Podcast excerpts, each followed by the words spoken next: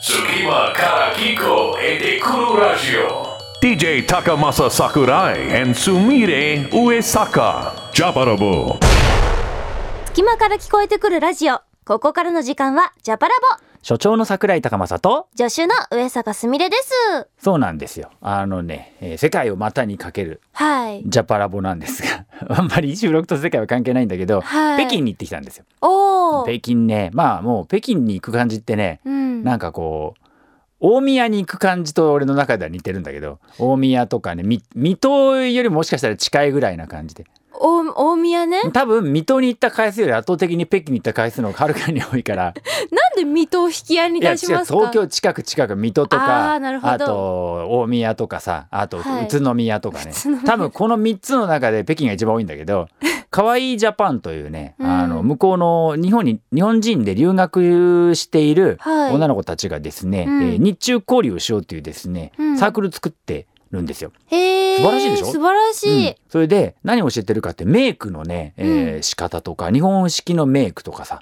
違うんですかやっぱり日本のねメイクって中国の女の子たちがすんごいこう感心するのねだって日本のさほら女子高生とかさもう高校生ぐらいからメイクに命かけてる子とかいっぱいあるじゃん、確かでに。渋谷に行ってとか、うん。あれがねとにかくすごい可愛いナチュラルメイクとかさいろんなメイクがあるじゃない、うんうん。それをこう教えてるのへ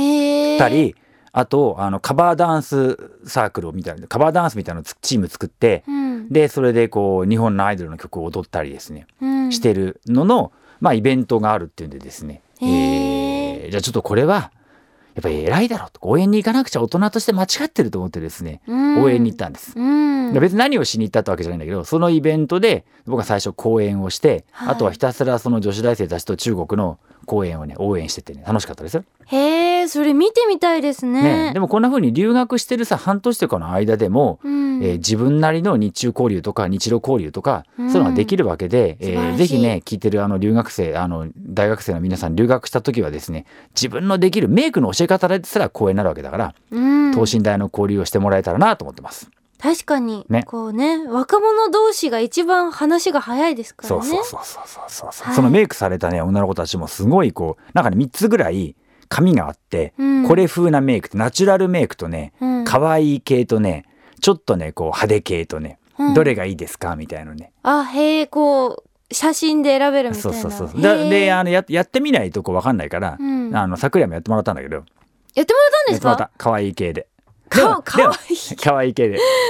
でメメイク自体はあのテレビ出演する時とかされるから、まあ、別にそんなにあの違和感はないんだけどまつげ描いたんですかまつげは描かなかったけどちょっとこうでも明らかに目がパッチリした感じになっていて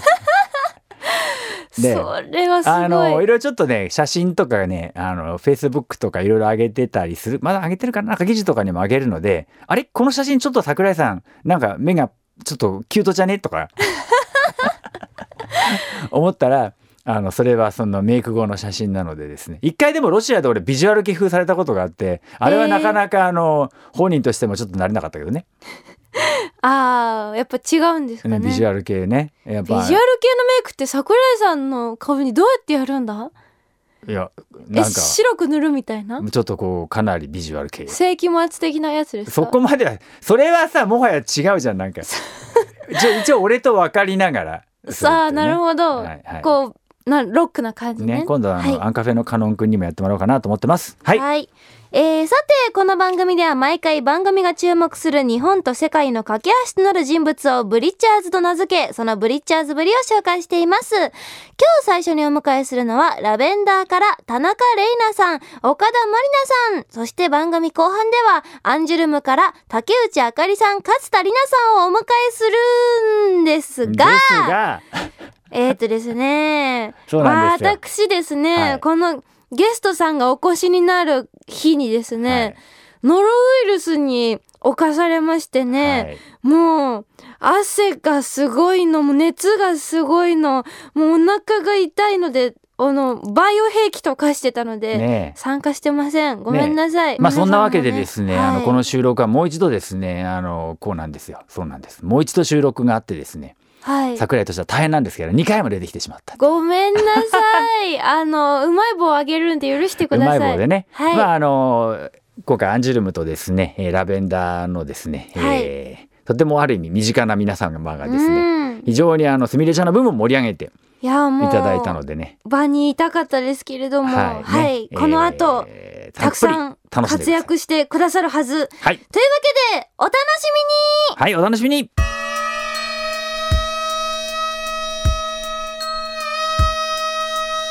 ジャパラボブリッチャーズここからは日本と世界の架け橋となる人物、ジャパラボが選定し、そのブリッチャーズぶりを紹介していくコーナーです。えー本日最初のゲストはこの方です。ラベンダーから田中玲奈さん、岡田まりなさんです。はいお願いしますよろしくお願いしますなんかこう、あの、すみれちゃんがいないでですね、お二人と話してるとですね、 なんかもはや、ラジオなんだか何なんだかよくわからないような状況になってラジ オですよ。ラジオです。るんです。ラジオなんですね。あの、メジャーデビューおめでとうございます。ありがとうございいます。ラベンダーって結成して2年ぐらいそうですね。はい。早いねん。レナちゃんどんな2年でした覚えてない。何 も なんか、あの、記憶があるのは、ここ半年ぐらいで、一1年間半ぐらいは、なんかこう、記憶から抹消した。で抹消したのえなんかやっぱりこう、試行錯誤をやりすぎて、なんかまた一からかみたいな、そういう気分とずっと戦ってたんですよ。うんうんで、なんか3人にもまた一から教えないかんし、みたいな、うんうんなんかもう、なんかまたやり直しかみたいなモーニング娘。の当時、うん入った時からなんかやり直しかみたいなのでずっと戦ってた時期で、んそれやっと楽しくなってからの記憶はいっぱいありますけど、もうそれまではもう全然なんかあんまりもうディレートしちゃったのねうんあでもまあその気持ちもわかるけどねなんかね新しくねいやいやまあでもそのうちちょっと懐かしく感じることも出てくるかもよあの時があったから今があるみたいに確かに、まあ笑える時が多分来ると思います何年後かにはそうだよね、だって最初の頃はだって楽屋がもう無理とかね無理 そうもう一人になりたかったし、うんもうもうちょっと広い部屋にしてとも思ったし個室くれとかね結構結構だけどいつも風邪ひこうかなと思ったぐらいあの風邪ひいたらちゃんと一人の部屋って作ってくれるんですよ 会社があ金がいかないようそうにねそうみんなにうつないよううんに隔離されるんですけど、うんうんちょわざと風邪ひこうかなとか思った時期もありましたねそれはかなり本音の切ない話ですがいやいやねえどうでしたそんな、えー、レナちゃんを見ながらこの2年間の2岡まり年ちゃんはう間、、ん、でも私も最初の1年は、もう何が何だか分からなすぎて、必死すぎてなんかこう鮮明に覚えてるかって言われたら覚えてないんですよね、なるほどねでも風邪ひいた時に全然一人部屋じゃなくて、掃除箱の前が楽屋だったのは覚えてます 全然金回るやんみたいなえどういう意味なこいとみどたいうないうこと掃除箱の一前応あのうんみんなに菌がまあ回らないように別枠みたいな感じでこうふすうまんみたいなのを置いてもらっうんてちっちゃい楽屋みたいだったんですけどんもうただの廊 下の掃除箱の前にふすま置かれてそこにいただけでなんかふすまじゃなくてあの立てる立てるよあのあの着替えとかの隠すやつ隠すやつ隠ねすやねあのーこう居酒屋さんとかで隣のなんかテーブルのとこに置いてあるようなねそうそうそうそんなパターンねそれでしたよまあ気持ちぐらいはちょっと咳がダイレクトでいかないかなぐらいだけど本当気持ちですねねただほんの気持ちですねなるほどね。いや、ロックバンドもね、なかなか苦労がね、あるんですな。なるほどね。まあ、そんなですね、えー努力、そうですね、頑張りを経てですね、まあ、メジャーデビューをですね、ついにしたんだけど、はいライブの数もでも半端じゃなくやったんじゃないうん、なんかやっぱ単独を立て続けにやらせてもらったからか、なんかこういつの回に何をしたかっていうのがなんかこうちょっと曖昧で、うんいっぱいこう最初はカバーから始まった時に、でもその曲数が足りんけんって言って「モーニング娘。」とか「ハロープロジェクト」からねもうカバーしようってことでやったのうもんうん。一番初めなのか2本目なのか、あそうなでんかすね謎みたいなな どこで何やったっけみたいな感じで、 まあ、そんなね、えーいろんな思い出を経てるわけだけど、やっぱりでも数ね、モーニング娘。の、なんだろう、最初入った1年間とか2年間より数はたくさんやってるんじゃない対バンもたくさん出てるでしょいやどどうかなでもそうかもですね対バンなかったし、ん土日そうかも以外もね、だってライブしてるじゃない。そうですね今はそうかも今もなんかライブばっかりうん、確かにそうですねねうん でも今嬉しいのはこう土日じゃなくてもあ見たいって思うと調べるとちょっと頑張ってどっか行けば、やってますね、かやらねってって見られるっていうのはですね 確かにこれなかなかこうでも全部見るファンはなかなか大変かもしれませんが、そうですねねでもいつでも見られるっていうのはすごくね嬉しい、ねそっかやってる方が大変ですけどねでもまあそういうでねもそうでもない曲数多くないけどなんかそんなに大丈夫かも、とりあえず空き時間だけ辛いねちょっとあそうすごいね長い時はすごい長いリハから本番までそうすねね対バンは街がねそうですねね街の時間って何してるの普段ご飯行ったりとか、はいそれぞれも家に帰ったりとかあ一回帰っちゃうこともあるのねめっちゃ長いと。ことうもありますんうんうんでもこの前横浜でやった時はみんなで中華街ブラブラしうてん3軒食べ物はしごしま したよ。ね、食べましたよねもうずっと食べてしかいなくてかそうそう。買い食いねやばかったです海外じゃな食いでべすよ放題からのデザート行って、もう一回デザート行きましたよねそうちゃんとお店の中に入って3軒ね宣言ですよそれはすごいね6時間ぐらいあったんですよ。うんうんうんで2時間ずつぐらいな感じで。うんんんそうですね確かに一軒にね2時間3時間ずっといるのもねちょまっあ辛いでとすそう、からね風景に飽きちゃうから。そうそうそそううねあとさなんか衣装がすごい可愛くなったよねなったね。。あそうですすね今回からもう色が全然今までより入水って玉とかさあそうですね。ああライブですかね前々回のライブぐらいから、なんかすごい色を取り入れ始めて、うんおかまりが黄色で、うんレナがピンクみたいな衣装から始まり、うん次のツアーではみんなピンクヒョウ柄で,、うんでその次がミニーちゃんみたいな赤水玉でうんみんなやってきて、どんどんどんどんなんかそっち路線になっていくなと思って、んなんか別にすごいレナちが言ったわけじゃないよねなんかそうですね水玉のやつは、なんか夏も近づくしどういう風にしていこうかって言ってメンバー4人とスタッフさん3人ぐらいと話した時に、なんか水玉とかみたいな話がポンって出てきて4人ともへー「あ水玉いいね」みたいになったんじゃんね。うんうんたらなんかいつの間にかレイナすごいなんかミニーちゃんみたいになって、うんなんかアイドルみたいな 服になってたんですけど、でもおかまりとかはなんかちょうどよくそういう爽やかななんかアイドル系とバンド取り揃えてますよね。うんうん確かにそう確かにそう、うんでもすごいいい感じになったと思うけどね、うんわうん嬉しいでマリンちゃんは絶対スカートでマリンワンピースキャワランでピースキすャラねだからねねゆきちゃんうはんねもうショートショーパンキャラねうんショーパンワンピースってねシショーパンシャツみたいな。ね、うんそうねうんまあだんだんですねそういう衣装のことも含めてまあいろいろなですね試行錯誤を繰り返してこのメジャーデビューに至ったってことですねはい。はい、ラベンダーのライブすごく好きなんだけどまあね、あの当然演奏してる時はめちゃめちゃ乗るわけですが MC も大好きでなんかねあのおかまりちゃんのねいじられぶりがね、はいはい。もはやもうファンとの一体感の究極というやかばいやばい。そうですねあれはいつからああいうキャラになったのいやどこですか三え今な五本五本ぐらいやった。今ライブ5。本そうですね、うん3ぐらいからそういうふうになりだして4では確実にもうそういう感じで、5はもう完全にもう何言っても「うえー」みたいな、ねえ なんかもうブーイングされたりみたいな。そうねとりあえずまずねもう突っ込まれみたいにいじられみたいにねもともとそういう私生活でもこう高校時代とかそういうキャラだったんですかいやどうなんでも、うん結構なんか舐められるタイ プで後輩とかからも 私あの中高ってバスケ部の部長やってたんですよずっと部長なのに、うん、でも後輩からは、なんていうんですかね絶対舐められてましたへえぶなんか「先輩おはようございます」みたいなレイナちゃん的にはどうこのおかまりちゃんがこのいじられキャラに成長していった過程というのはリーダーとしてはどう見てるんですかなんか、うんやっぱりこう一番初めは真面目なお姉さんみたいな人だったんですよ、おかまり。んそわう、、かるわかるでなんか誰レナはそういう風になんかちょっとこう MC とかでけなして自分も生きるタイプやけん、んどなんかどうしよう誰にしようって思った時に3人とも全然違うと思っちゃったんですよ、うんうん最初は。さあなるほどで、マねリンはもうメンタル弱いけん、すぐ言ったらすぐ落ち込むし、本番中でもね。確かに。もう喋まりますもんらねなくなるんです よ。で、姉さんは姉さんで、レイナが期待した返しをしてこないんですよ。逆のことうをん、レイナがこうやってボケてちょっと突っ込んだうらん、こう返してきてくれるだろうと思って言っても別の返しが来るけうんん、これダメだ、噛み合わないと思って。じゃあちょっとおかまりにやってみようと思って、こうおかまりにだんだんちょっとこうちょっかい始めたら、なんかだんだんレイナがこう予想した答えを返してくれるようになって、よっしゃ、これはおかまりだと思って、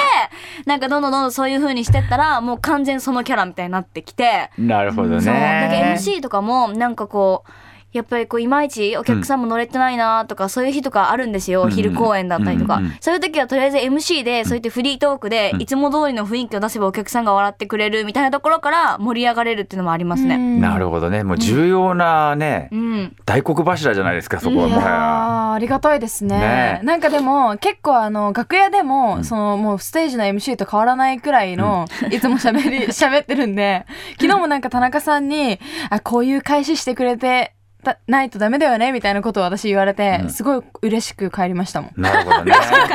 しかしそう考えると田中さんの楽屋での過ごし方も随分変わったんじゃないですか最近ああそうですねとりあえずイヤホンをしなくなりました そうそうそれ全然大きな差 じゃんそうそうそれ何が大きなきっかけだったんですかえなんでしょうなんかリーダーとしての自覚うん今でもそんなに自覚ないんですけど 別に大してリーダーしてないしなんでしょうねなんか、うん空き時間とかにも話すようになったんですよみんなそれぞれなんかプライベートの話とかうも、んうんうんそういう風になってからですかねなんか普通に何のお菓子が美味しいだあの普通の本当に女の子の話みたいなのし始めてから、うんうんなんかそのイヤホン取るようになったんですけど、その前までは何でしょうねなんかこう誰の声も聞きたくない病だったんですよ ねな楽屋とかで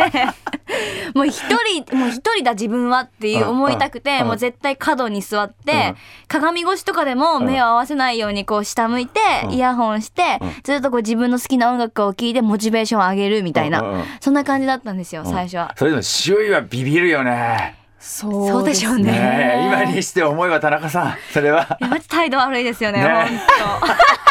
本当。まあそんなものを乗り越えてね、はいのディレートした1年半を超えていやー今晴れてねもうねチーム一丸メジャーデビューですからいいんですよ。は いね、まあね、えーそんなですね ラベンダーなんですけど最近海外はあタイにタイにはい、ねそうですね去年の夏に行って行ってきました行って以来かなそうですねはいねどうですかまた久々に行ってみたくないですか行きたいレナほら台湾と韓国行きたいんですよ私も韓国行きたいですそれ行きなんたいかそれ単にライブの場所じゃなくて買い物とかの問題で今行ってない そかれらも大事なんですよ、大事なのや ねっぱり観光も含め、うんうんうんその街が好きだから行きたいんですよ、そうね、うん台湾にだって玲奈ちゃんの熱狂的なファンたくさんいるからねそう今でも、あのうおん疲れな軍団の団長が、あの来てくれるんですよ、うんうんそういうのを作った人がおってね、うんうん台湾で「うおん疲れな軍団」って言って、うんなんかちゃんと旗とか,、はいグッズまで作ってくれた人たちがおって、そうなんですそれのなんか団長が台湾の出身なわけねでわかっ特た攻服着とる人いつも特攻服着てる人そうそうそうそうそうああれそういつも着てくれるけど逆にもう行きたいレイナがそうね、うんおかまりちゃんはなんで韓国行きたいの、えーっと、うん新大久保が好きで、うん新大久保の料理食べに行くんですよ私、うんあとスーパーとかも結構行くうんうんうそういう本場を体験したいんですよん、なる私ほはどねちょっとこう日本のではなく本場そうのです明洞とかそうですそうで行って辛いの好きだからなるほどいいですねこれじゃあ今度あの新大久保もいいんだけどあと日暮里とかはね、三河島とかあっちの方にもね美味しい韓国料理屋さんたくさんあるんで、ありまね、す今度ご案内しますよ。あぜひぜひ田中さん行きましょう、ねえ田中さんえ辛いー辛い田中さん辛いのダメじゃん。キムチは食べれます、キムチ好きなんですよレイナあそうね豆腐も好きになったしね。うんでもレイナちゃん食べられるもの増えたんじゃない昔より。なんかブログとか見るとすごいじゃないでなんもかちゃんと健康的なもの田中さんが食べてるじゃない。そうお米食べてたんですよお米食べてるところ、うん1年目とか見たことなくて本当になるほど。お米最近食べてますよこれをこう普通いや確かに日本人の主食は米。これ結構衝撃です よ、まあ主食チョコレートとかね。前はそうでしたねね、そういう感じですからね。ということで、今日の最初のゲストはラベンダーから田中玲奈さん、岡田まりなさんでした。えーありがとうございました。ありがとうございましたいつでも遊びに来てくださいね。いつも来ます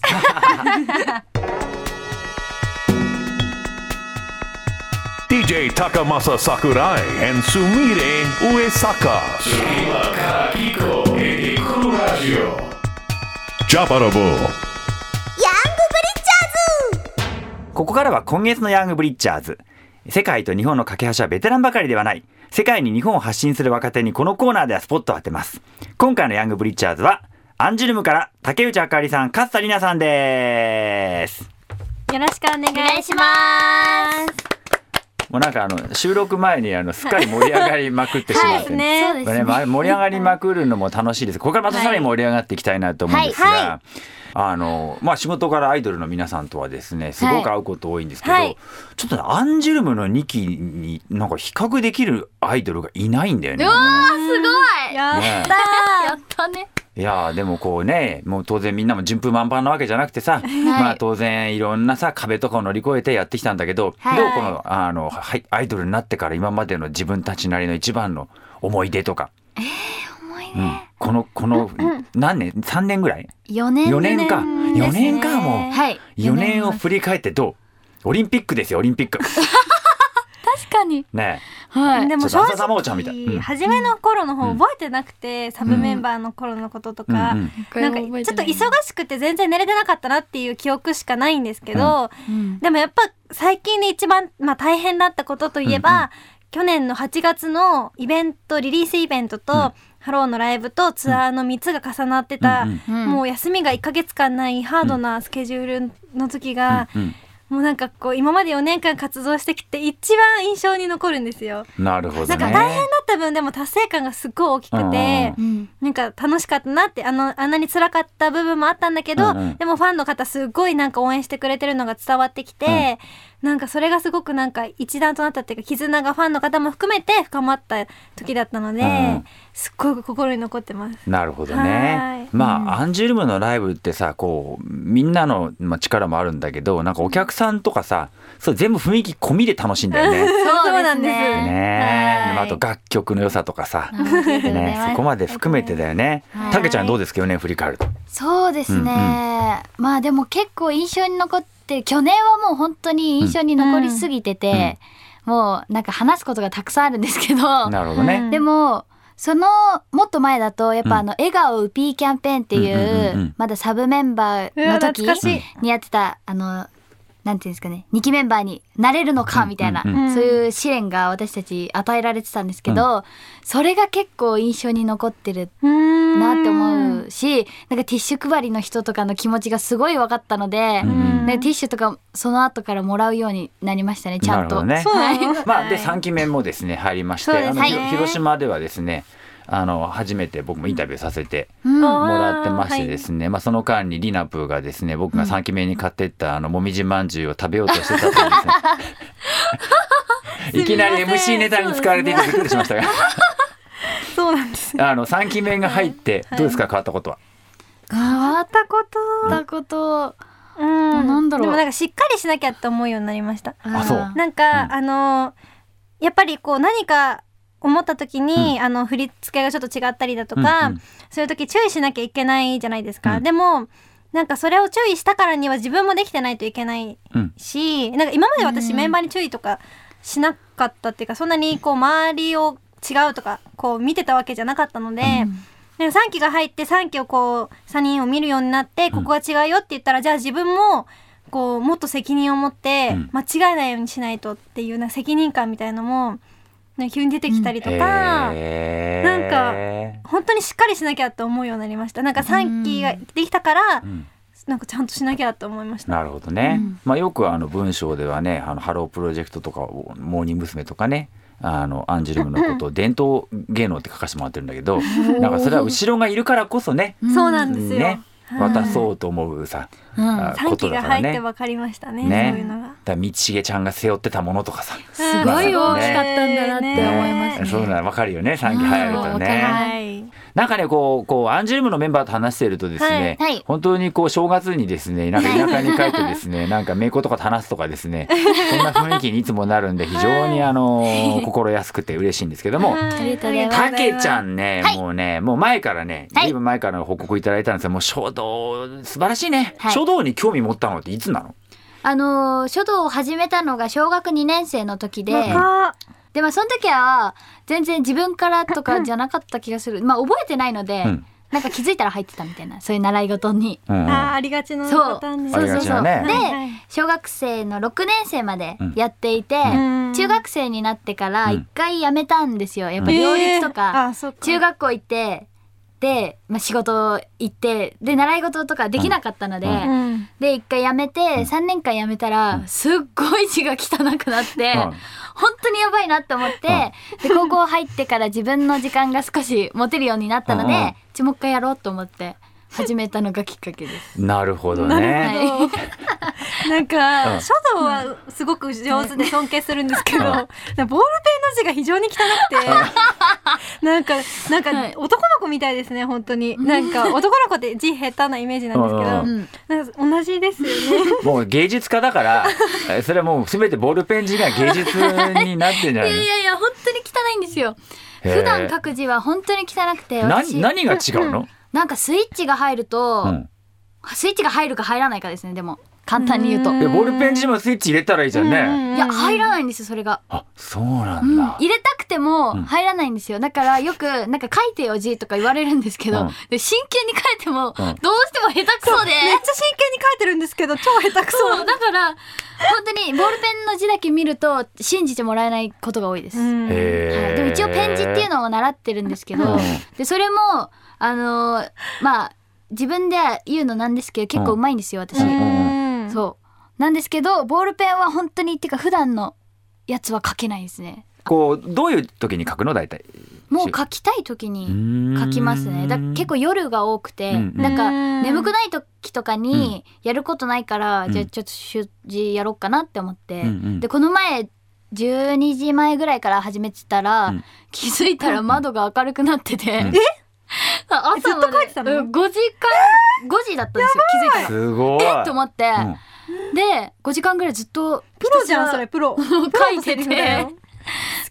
でも寝ないとやばいなって思って寝ました、へえ集中しちゃうと入っちゃうんだそうでね。すねいくらでも書けますねどんな気持ちになるのこう字書いてる時って。えなんか、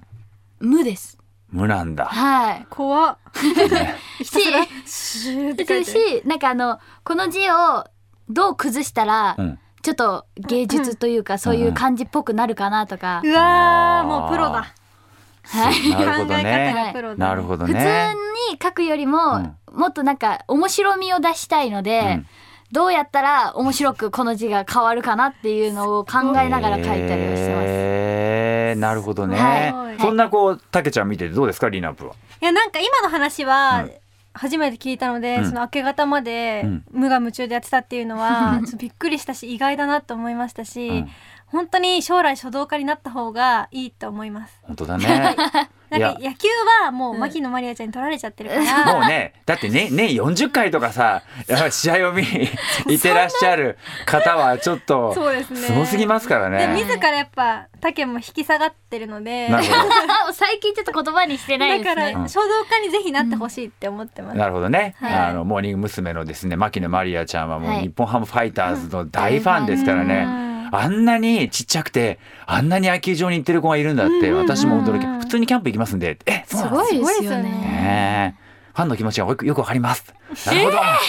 私もファンですからみたいな。な そうなんるだほど。ねえまあたけちゃんは書道ですよで、はいでも考えたらアンジュルムと、はいまあすごくこう接する時間多いのはねまあね、はいリーダーの和田さんともねずっはとい美術とかね、はい仕事一緒にしてたり、んえー、かのんちゃんとはまああの僕の非常に周りにいるミュージシャンやらうんモデルやら、すごいかのんちゃんが大好きな人が多いので、あー最近一緒にこうねお仕事することも多いんですけど、はいでここで書道家でしょはい書道で家和田さん学芸員でしょ、はい学芸員でマネーの研究 家で、はいそれでね和田さんって改めて変な感じなんですけど福田さんはあの作詞家に行そうですっね。あそうてすでね今後たけちゃん書道家になると。はい。でなんかめ んめめんめいはだからねて帝国劇場とかで歌ってる絶対歌ってますミュこれはーもうジ絶カル女優対ミュージカル女優優になってる、はいさあリナップどうしようってね。私ですか、はい、まあ、今度カナダにも改めて突っ込むってことですね。あーはいリナップがその話したんですよ。実はそれでこのね、本番前盛り上がってたんですけど。そうですなんね。すあの私は興味があるのがファッションで、あの本当になんかお洋服とかなんかそういうのがすごい興味が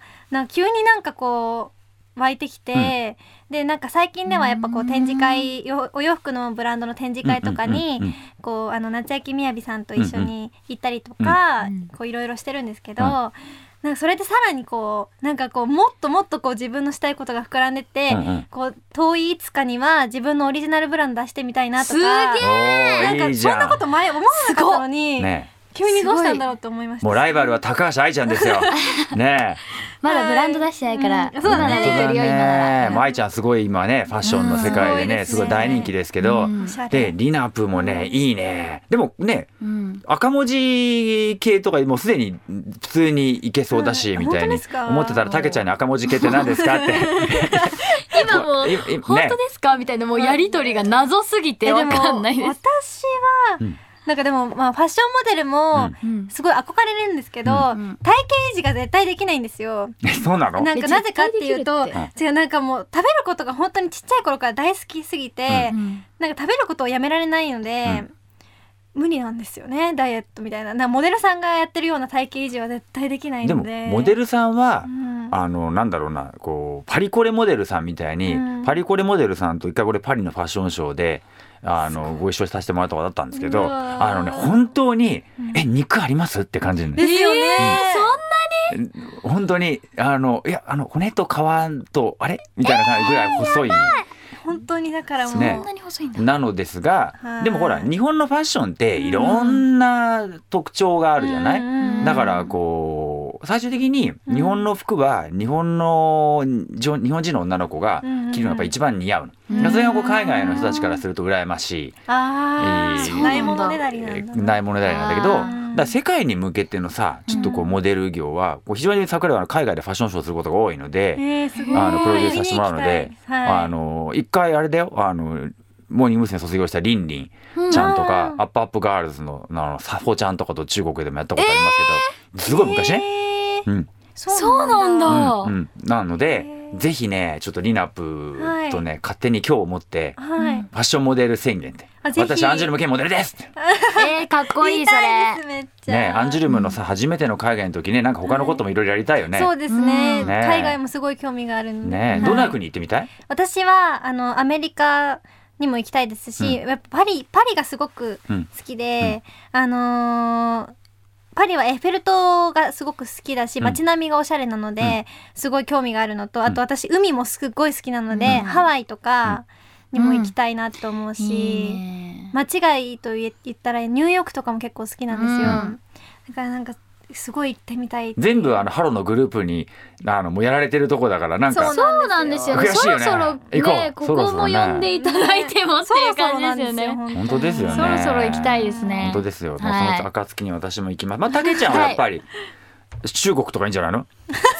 でも、もうレベルが高すぎます よね、逆に。そうね中国とかだったら。でも漢字だからさ。 そうですね。書道書いてのコミュニケーションは。はい。あ、でも、中国中国もそうだけど、はい。こうね、書道を書いてあげるってすごい喜ぶの、海外の人。あ、なんか外人さんって、えーあそっか日本そう漢字だからね漢字だからなんかもし海外行くことがあれば、なんかそういうイベントかなんかでちょっと衝動書いてプレゼントみたそういそうなそうそう。やったりもしプてレゼみントたでいいいのなんで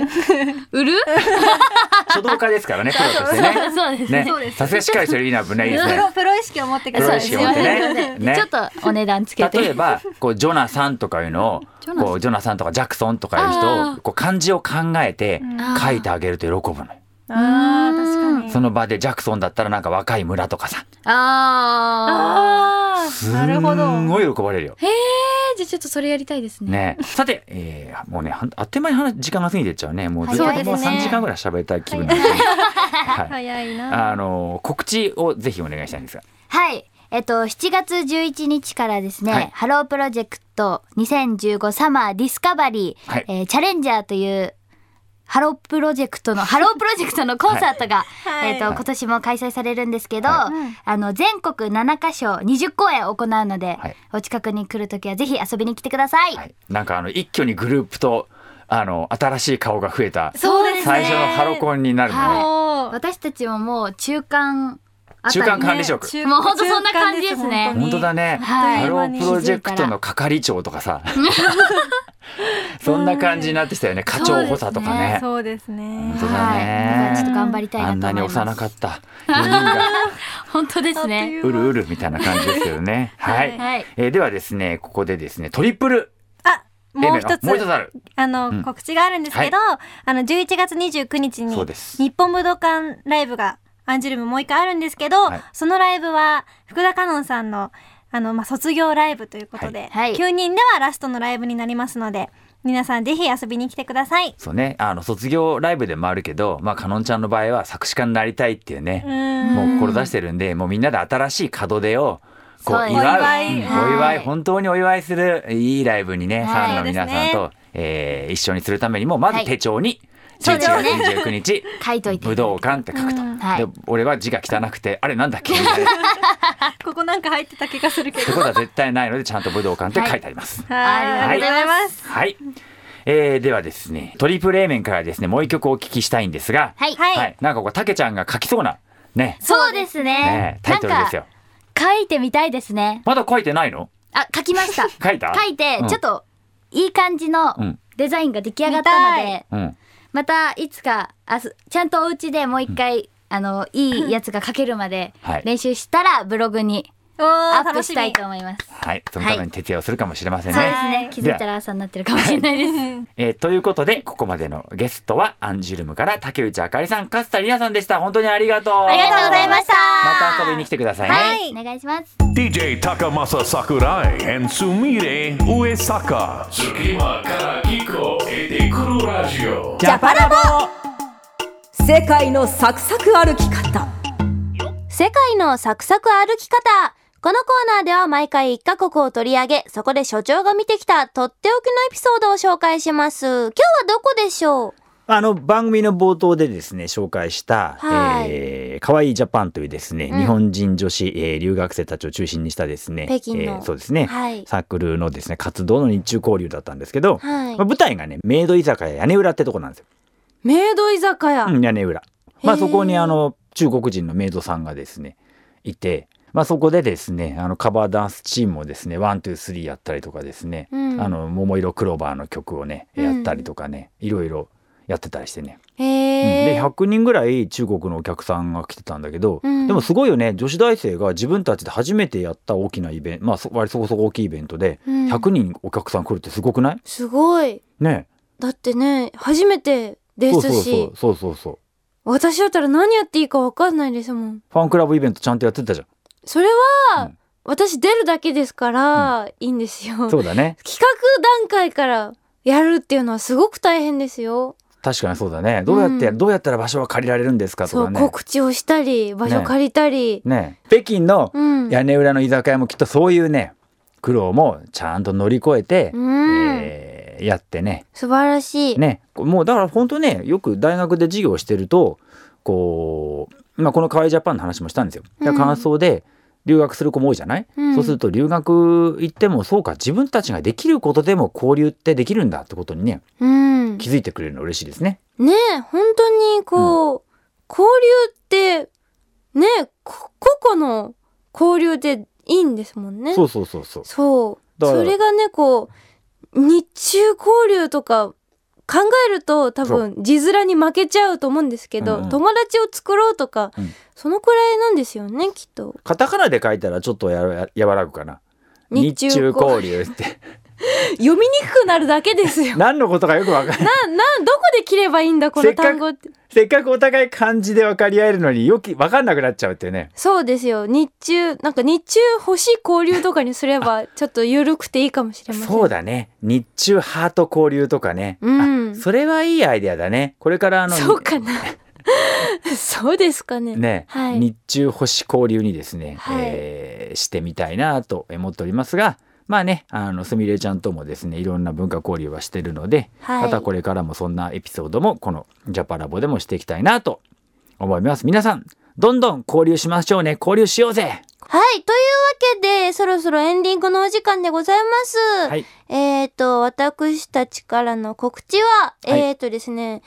えー私はですね7月から放送のテレビアニメが随時始まってえーいきつつありますけれども、はいえーまずは、インナーアージをエンディングテーマを担当している下ネタという概念が存在しない退屈な世界。まあ、これは、まだ、序盤は活躍しませんけれども、はいぜひご覧になってください。いそして、えーオーバーロード、これは、あの、ドラマ CD とかが、あの、ついてたんですけど、そのドラマ CD のキャストでアニメ化というですね、なるほどはい、えーそんな作品です私はシャルティア・ブラッドフォールンという吸血鬼の女の子をやっておりまシャルすティア・ブラッドフォールンかっこいいでしょう何人なの吸血鬼であす吸血鬼だから何人も何もないんだねヴそうァでンすパイアねもうあの一括りでアンデッドですヴァンパイアですねヴァンパイアです了よ解ですはいはい。そしてですね、アイドルマスター、シンデレラガールズの、えー、2クール目、えーこちらがまた始まります。私はアナスタシア役でございます。はいえー、というわけで、7月からの、えー放送のアニメもよろしくお願いします。はい、桜井は7月はですね、えー絶賛海外ツアー中でございましてですね、うん。大変です。大変 7月だけで4カ国。もうパスポート超埋まりますね。もうね、まああの相変わらず世界を回っておりますのでぜひ皆さんともお会いしたいですし、うんえー7月20日にはですね、はいあのリンクの夏祭りでですね福岡でですね、うんまた今年もあの MC おをーしてますんであの見に来ていただけるとですねあの全然桜井とがいるしねあの酒が飲めるぞ MC は飲めないんだよみんなが、みんなが飲んでるのをずーっとステージの上からこう見てどんどんみんなが酔っ払っていく様をステージの上から見てるんです、辛いですね、はいまあでもそんな楽しいイベントもありますはい、はい。えー、そして番組では皆さんからのメッセージもお待ちしております。はいメッセージは番組のホームページ www.jfn.jp スラッシュラボ、い www.jfn.jp スラッシュラボから送ってください。あ、そうだ。えっとですね。あの、7月22日に CD が出るんですが、あの、発売のイベントもあって、あの、東京の他にも名古屋に行ったりします。おもし、お近くの人はうん来てもいいですよ。俺も行こはい、ありがとうございます。うはいということでここまでのお相手は今日はどこにいるのかな桜井高政とえー、呪われてしまってすいません。上坂すみれでした。え今のギャグだったのバイバーイバイバイ Tsukima ka Kiko e te kuru radio. ジャパラボ